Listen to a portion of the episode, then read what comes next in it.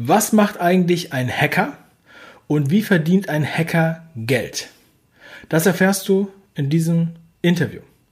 Dieses Interview besteht aus zwei Teilen. Im ersten Teil werde ich euch vorstellen mit einem der besten Hacker dieses Landes, ähm, ja, was eigentlich sein Geschäftsmodell ist. Wie kann man eigentlich mit Hacking Geld verdienen? Wie kann man mit Internetsicherheit Geld verdienen? Wie gehen die da vor?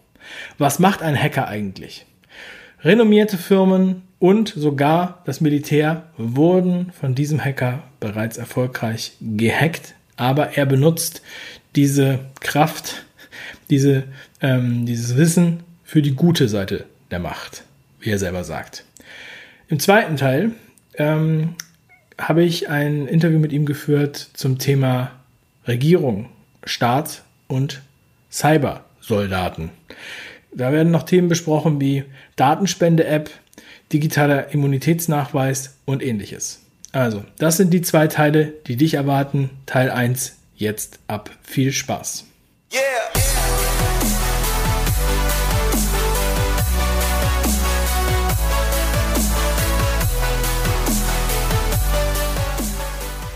Ja, bei mir sind heute zwei äh, Köpfe des Hacker-Teams ähm, oder wie auch immer, ihr müsst es ja mal, mal richtig Bezeichnung äh, nennen, und zwar von HiKiki GmbH und Experten für Hacking und so weiter haben schon auch renommierte, bahnbrechende, legendäre Hacks durchgeführt, habe ich gehört. Ich bin gespannt. Bei mir sind Nicolas und Jean. Herzlich willkommen. Hallo Dave. Hi Dave.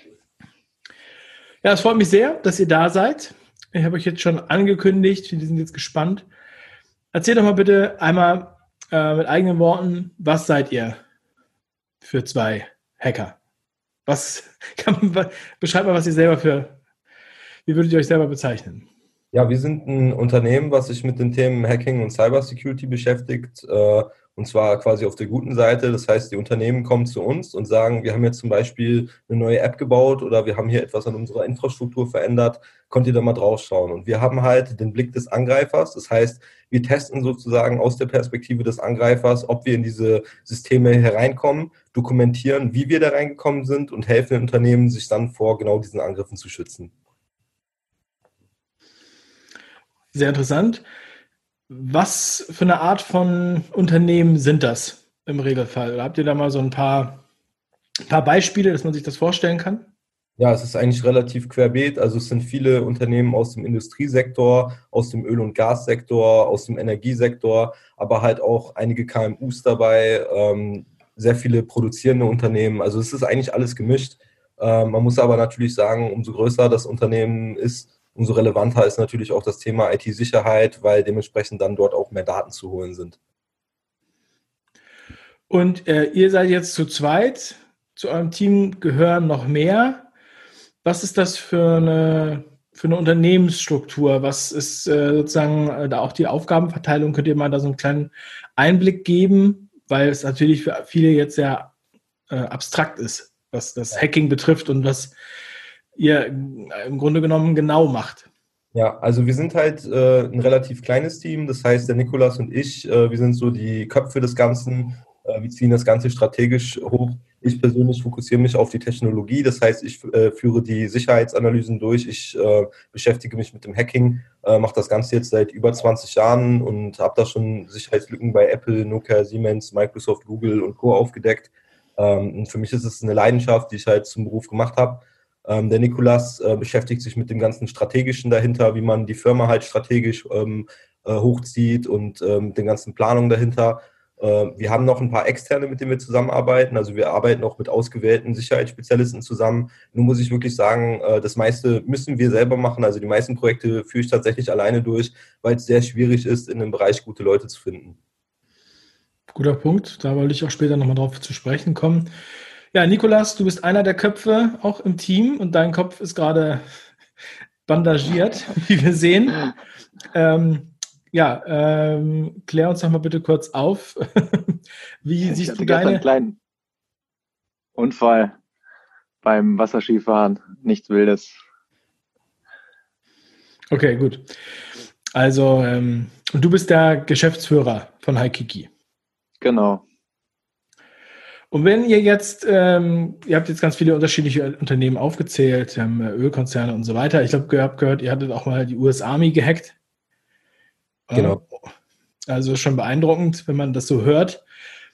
Wie kann man sich das genau vorstellen? Also, ähm, was macht ein Hacker? Also, man hat ja immer das Gefühl, man geht auf eine Internetseite und dann gibt man irgendwelche verschlüsselten Codes ein, auf einmal sieht man das Backend oder was auch immer. So ist es denke ich nicht. Aber kannst du das mal beschreiben oder könnt ihr mal beschreiben, wie eigentlich so die Aufgabe also es kommt, es kommt halt auch immer darauf an, was du unter einem Hacker verstehst. Ne? Also es gibt halt grundsätzlich verschiedene Arten von Hackern. Ähm, ein grundsätzlicher Hacker ist jemand für mich, der auf kreative Art und Weise technische, also insbesondere technische Probleme löst. Äh, was natürlich hauptsächlich damit verbunden ist, Sicherheitslücken aufzudecken oder halt äh, Angriffsszenarien zu finden, wo eigentlich keine sein sollten und so weiter. Also das ist eigentlich so die ursprüngliche Aufgabe äh, eines Hackers und das ist halt auch das, was wir machen. Ähm, es gibt aber natürlich jetzt auch noch andere Arten von Hackern. Also es gibt zum Beispiel auch Hacker, äh, die sich darauf fokussiert haben, möglichst viel Schaden anzurichten oder möglichst viel Geld im kriminellen Milieu mit ihren Fähigkeiten zu verdienen. Ähm, die kann ich mir beispielsweise im Darknet einkaufen. Also ich habe die Möglichkeit, ähm, kriminelle Hacker im Darknet einzukaufen. Die machen quasi sowas ähnliches wie wir, nur halt auf der anderen Seite, also ähm, im kriminellen Milieu. Und wir haben uns halt zur Berufung gemacht, dass wir eben Unternehmen vor genau diesen äh, Machenschaften schützen. Okay, Darknet habe ich auch schon öfter gehört. Wie, äh, wie komme ich da hin? Also wie würde ich das jetzt theoretisch machen, dass ja. ich sowas finde? Also es kann grundsätzlich jeder äh, sich mit wenig Googeln äh, eine Anleitung raussuchen, wie man sich Zugriff aufs Darknet verschafft. Ähm, was dann ein bisschen schwieriger wird, ist dort die passenden Märkte zu finden, weil es gibt natürlich sehr viele Märkte. Äh, dafür gibt es allerdings auch Suchmaschinen und ich habe dort natürlich die Möglichkeit, äh, mir ganz gezielt herauszusuchen, was ich brauche. Also ich habe zum Beispiel die Möglichkeit, einen DDoS einzukaufen, was sehr beliebt ist bei Firmen, äh, die beispielsweise Online-Lieferdienste äh, oder ähnliches anbieten. Ähm, weil wenn ich als ein Online-Lieferdienst, also DDoS ist eine Attacke, damit kann ich eine Webseite für eine bestimmte Zeit offline schalten, weil die ganz, ganz viele Anfragen bekommt. Das kann ich mir im Darknet einkaufen. Da kann ich zum Beispiel ganz gezielt sagen, kaufe mir fünf Stunden lang DDoS auf diese Webseite ein und diese Webseite ist dann fünf Stunden lang offline. Und wenn ich beispielsweise ähm, ein Service bin, der äh, Lebensmittel verschickt oder halt Pizza, Pizzalieferant oder so, das ist natürlich sehr hilfreich, wenn mein Konkurrent den ganzen Tag offline ist und nicht mehr, nichts mehr verdient und niemand bei dem bestellen kann und alle bei mir bestellen. Also nur mal so als grobes Beispiel, warum man sowas einkaufen sollte. Mhm. Und was kostet so eine Stunde DDoS-Attacke ungefähr? Das ist immer unterschiedlich. Ähm, man kann allerdings sagen, dass es für denjenigen, der es macht, eigentlich immer lukrativ ist. Weil wenn ich jetzt ein Unternehmen erpresse beispielsweise und sage, zahlt mir mal 10.000 Euro, sonst seid ihr jetzt die ganze Zeit offline, ähm, dann habe ich da schon sehr, sehr locker meine Investitionskosten für den DDoS wieder mit reingeholt. Ähm, und ja, da kann man halt, äh, wenn man nicht vorbereitet ist auf so einen Angriff, relativ wenig gegen machen. Wir raten allerdings auch immer davon abzuzahlen. Und was halt auch ein wichtiger Punkt ist, was ich noch nicht erwähnt habe, ist, dass halt in diesen Darknet-Märkten auch die Möglichkeit äh, von einem Treuhandgeschäft besteht. Das heißt, ich zahle erst dann, wenn die Dienstleistung erbracht ist. Das heißt, ähm, der DDoS findet tatsächlich erst äh, statt und dann bezahle ich für die Dienstleistung. Also ich habe dort keine Möglichkeit, irgendwie auf einen Scammer zu treffen, weil ich erst dann bezahle, äh, wenn der DDoS sozusagen schon stattgefunden hat. Wer ist denn in dem Fall dann der Treuhänder? Ich habe ja jetzt keinen Notar dazwischen, oder? Wer macht ja. das? Der Treuhänder ist, äh, ist, der, äh, ist, ist der Darknet-Markt selber. Also der Inhaber des Darknet bietet dort dann die Möglichkeit, äh, dass äh, jedes Geschäft auf diesem Darknet-Markt halt über einen Treuhand, äh, also über einen Treuhänder abgewickelt wird und der Markt bietet mir dann halt da die Sicherheit, dass ich mein Geld entweder halt zurückbekomme oder meine Dienstleistung bekomme, die ich eingekauft habe. Gut, das ist eine interessante Welt. ähm, jetzt ähm, gibt es ja nicht nur, also DDoS-Attacken haben wir alle schon mal gehört. Ähm, wenn man jetzt schaut in die App-Welt, also die Apps, die wir runterladen, die, ähm, ja, also da gibt es ja Gratis-Apps, Bezahl-Apps. Wie sieht das da aus mit, den, äh, mit der Datensicherheit? Wie sieht das da aus mit, mit dem Hacking? Also wie würde man da vorgehen? Habt ihr da auch Kundschaft sozusagen, wo ihr ähm, die, die ihr da beratet oder auch Apps, die ihr da gehackt habt? Und wie sieht das da aus? Ja, ja, absolut. Also es ist sogar einer der größten Bereiche, würde ich sagen. Also so die drei größten Bereiche sind Netzwerk, ähm, Apps und Software und Infrastrukturen. So. Und das sind so Also Web würde ich jetzt auch noch zur Infrastruktur zählen. So, ne? Das sind so die größten Bereiche. Und ähm, eine App bietet natürlich eine sehr interessante Angriffsfläche, weil wenn ich Sicherheitslücken in dieser App finde, die ich mir zum Beispiel äh, ermöglicht, Code auf dem Gerät auszuführen, was für mich als Angreifer eigentlich immer so das Hauptziel ist. Also ich will Code auf dem Gerät von meinem Opfer ausführen, damit ich da zum Beispiel einen Trojaner installieren kann oder ähnliches. Dann habe ich natürlich Vollzugriff auf das Gerät. Und das hat fatale Folgen, ähm, weil ich dort zum Beispiel auch auf alle anderen Apps zugreifen kann. Und wenn ich beispielsweise eine App habe wie WhatsApp, ähm, die mir schon sagt, hey, deine Nachrichten sind sicher, weil wir haben hier End-to-End-Verschlüsselung. Das heißt, die Nachricht wird erst auf deinem Gerät wieder entschlüsselt und ist deswegen immer sicher übertragen. Äh, da lacht ein Angreifer drüber, weil in dem Moment, wo der Angreifer sich über eine App zum Beispiel Zugriff auf das Handy verschafft, kann er sich alle WhatsApp-Nachrichten direkt aus der Oberfläche auslesen. Also da, wo sie schon entschlüsselt stehen, da zieht der Angreifer die sich einfach aus der Oberfläche raus und die Verschlüsselung bringt überhaupt gar nichts an der Stelle. Äh, und das Ganze kann ich natürlich nicht nur mit WhatsApp machen, sondern ich kann mir Zugriff auf alle Apps verschaffen, die auf diesem Gerät laufen. Also beispielsweise auch auf Bitcoin-Apps oder auf Banking-Apps. Ähm, deswegen ist natürlich eine Sicherheitslücke in so einer App fatal. Aber wenn ich jetzt ähm, zum Beispiel, also jetzt Daten auslesen wollen würde, dann kann ich nicht einfach so sagen, okay, das ist jetzt hier die Telefonnummer von Jean und äh, mit über diese Telefonnummer kann ich jetzt irgendwie was in deinem Handy machen, weil die, äh, weil über das Betriebssystem oder sowas ist. Ich muss vorher irgendeine App, äh, äh ja, sozusagen äh, konkern, ja, oder erobern, ja, dass ich jetzt, äh, dass ich dann so den Zugriff habe. Ähm, ja, dann, ja. Also es hängt, es hängt immer davon ab. Es gibt halt gewisse Apps, die sind schon standardmäßig auf einem Gerät vorinstalliert, wie zum Beispiel der Android-Browser auf einem Android-Handy oder der Safari auf einem iPhone. Ähm, wenn ich diese Apps angreife, dann bedeutet das für mich, dass ich auf jedes Handy über einen Zero-Click-Exploit Zugriff habe. Das heißt, ich kann mein Opfer direkt angreifen, ohne dass mein Opfer irgendwas anklicken kann. Und so eine Sicherheitslücke habe ich zum Beispiel bei Apple veröffentlicht. Äh, also da hatte man Zugriff auf jedes MacBook auf der Welt, ohne dass äh, die Betreiber, also dass die Inhaber des MacBooks irgendwas dagegen tun können. Ähm, sowas kann natürlich auch passieren. Also das äh, Problem hat man dann, wenn man äh, Sicherheitslücken in Apps hat, die auf dem Gerät vorinstalliert sind.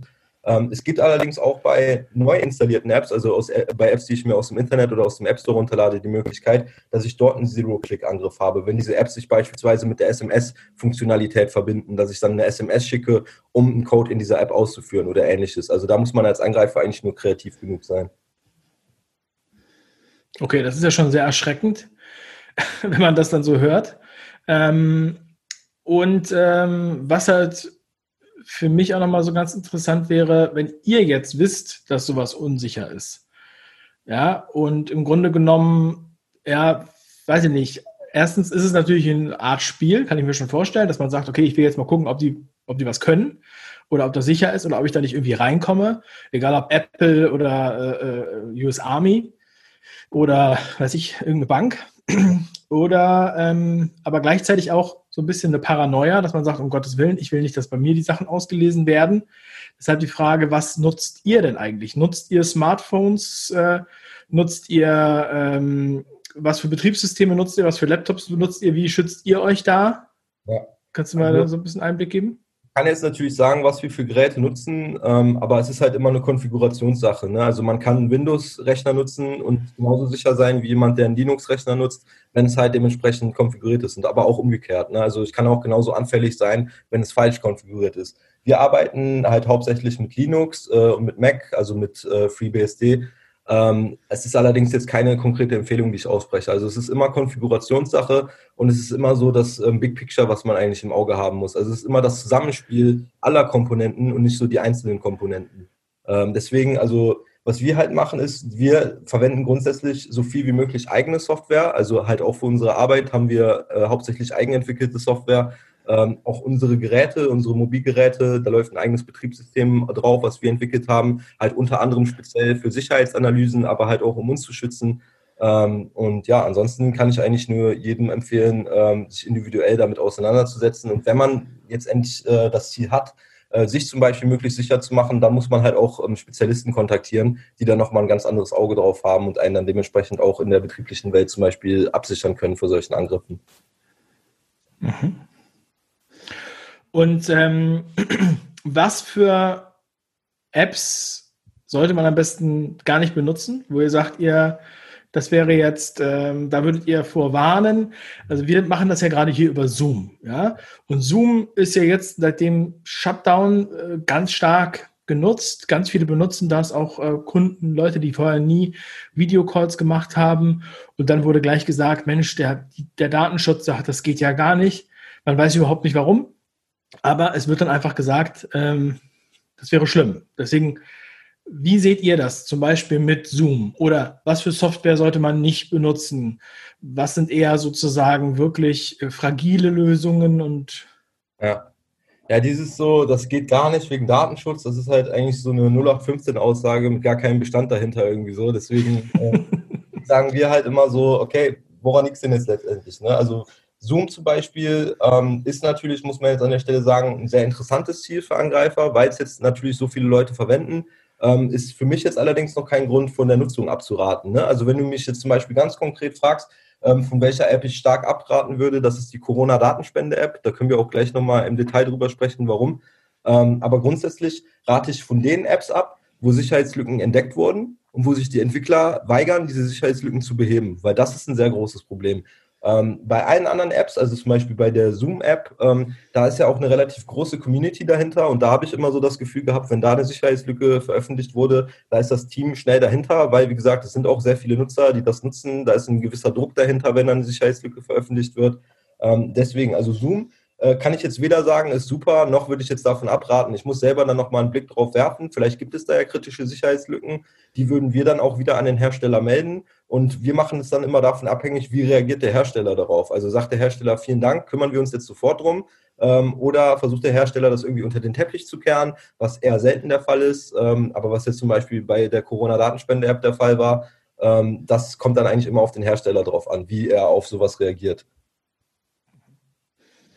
Ja, also ähm, das, was du angesprochen hast mit der Datenspende-App, da werden wir im zweiten Teil drauf eingehen, ja. wo wir uns nochmal sehr viel konzentrierter äh, ähm, darauf ja, fokussieren, was die Staaten angeht, ja, und ähm, sozusagen, weil Zoom ist ja freiwillig, ja, und äh, aber es gehen ja jetzt, es gibt ja Tendenzen hin zu ja, Zwang, dass man etwas nutzen muss. Und dann ist natürlich die Frage der Sicherheit nochmal ein bisschen größer und ähm, deswegen, das werden wir im zweiten Teil be besprechen. ähm, erstmal vielen Dank für diesen Einblick soweit. Ich finde, äh, also ich habe jetzt schon deutlich besseren, äh, bessere Wahrnehmung für das, was ihr da macht.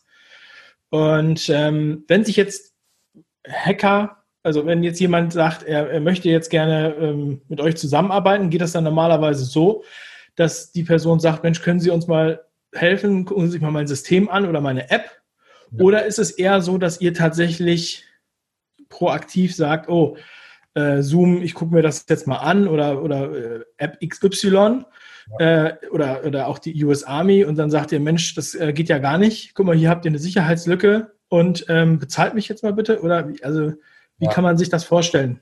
Ja, grundsätzlich ist es ja so, dass äh, die Unternehmen auf uns zukommen und dann sagen, so, wir haben jetzt hier irgendwas, testet das mal, also dass sie uns beauftragen. Ähm, wir testen allerdings auch gleichzeitig dazu proaktiv. Das ist für uns halt, sage ich mal, ein Hobby, dass wir halt aktiv immer am Forschen sind und neue Angriffs- und Verteidigungsmethoden dadurch entdecken.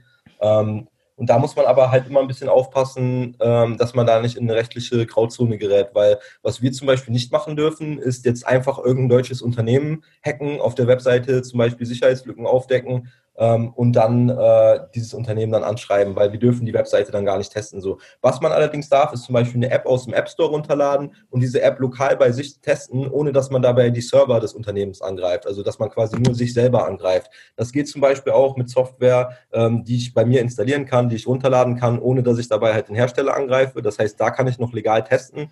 Ähm, und es geht halt bei Firmen wie Apple, Nokia, Siemens, eBay, weil die halt alle Bug Bounties anbieten. Das heißt, die sagen, wenn ihr bei uns irgendeine Lücke findet, dann belohnen wir euch grundsätzlich dafür. Deswegen testet bitte. Und das ist übrigens auch der allerbeste Ansatz, den könnte ich auch jedem anderen Unternehmen empfehlen. Äh, bietet Bug Bounties an, weil dann kommen die Hacker nämlich zu euch und melden die Sicherheitslücken bei euch. Und wenn ihr die dafür belohnt, dann ist jeder zufrieden am Ende. Wenn ihr sowas nicht anbietet, dann könnt ihr davon ausgehen, dass die Sicherheitslücken trotzdem gefunden werden, äh, aber dass sie dann woanders landen und nicht bei euch, zum Beispiel im Darknet. Das war der erste Teil unseres Hacker-Interviews. Wenn du mehr wissen möchtest, wie Hacker die Situation einschätzen mit der Datenspende-App, die Sicherheitslücken, die Cybersoldaten, dann solltest du dir unbedingt den zweiten Teil anschauen. Der ist hier verlinkt und klick einfach drauf und schau dir den zweiten Teil noch an, um da tiefer hineinzugehen. Vielen Dank für deine Aufmerksamkeit bis hierhin.